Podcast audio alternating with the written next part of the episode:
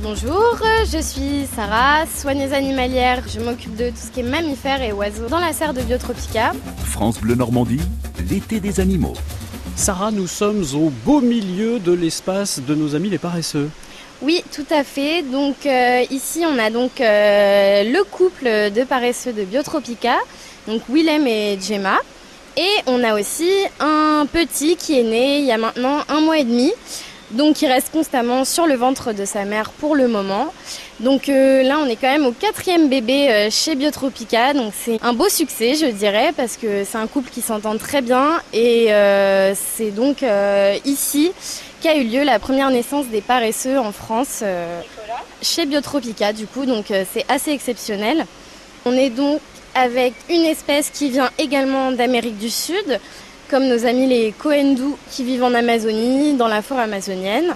Et alors pourquoi on appelle ça un paresseux? Parce qu'il se déplace euh, très lentement et qu'il dort euh, croché sur sa branche? Eh bien exactement, donc euh, les paresseux vont à leur rythme, ils dorment beaucoup en effet. Là vous voyez le, le père qui est là-bas, il bouge pas beaucoup de la journée. La mère est quand même plus active du fait de son bébé. Mais oui, en effet, il se repose beaucoup, beaucoup et il se déplace très lentement, comme vous pouvez le voir actuellement. La mère euh, observe bien la situation avant de bien se déplacer. Euh, ils prennent bien leur temps. Mais attention, ils peuvent aussi s'énerver. Hein. On a pu voir le cas, ils peuvent un peu euh, s'exciter, entre guillemets, on va dire. Euh, mais oui, en effet, la plupart du temps, ils sont quand même très paresseux. Alors, c'est que maman qui porte le, petit ou est-ce que papa aussi? Alors non, là c'est strictement euh, la mère, donc Gemma euh, qui porte tout le temps son petit. Le père est quand même présent, mais ne l'a jamais sur le ventre. Ça, c'est vraiment le rôle de la mère qui s'occupe constamment du petit.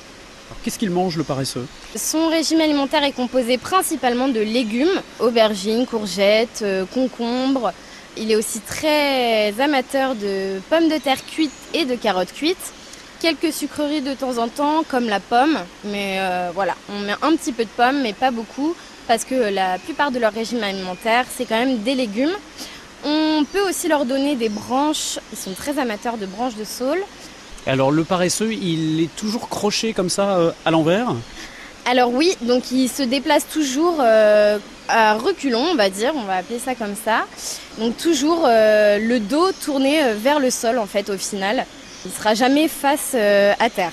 Donc les paresseux au niveau des prédateurs, c'est un peu comme les coendous, donc puma, jaguar, tous les, toutes les espèces de félins un peu qu'on peut trouver en Amérique du Sud. Ah, il y a un petit compagnon qui vient nous voir. Alors on a un petit compagnon avec les paresseux, donc c'est un tamarin pinché c'est un petit mâle qui devrait euh, avoir une petite femelle avec lui bientôt à nouveau. Donc euh, on attend ça.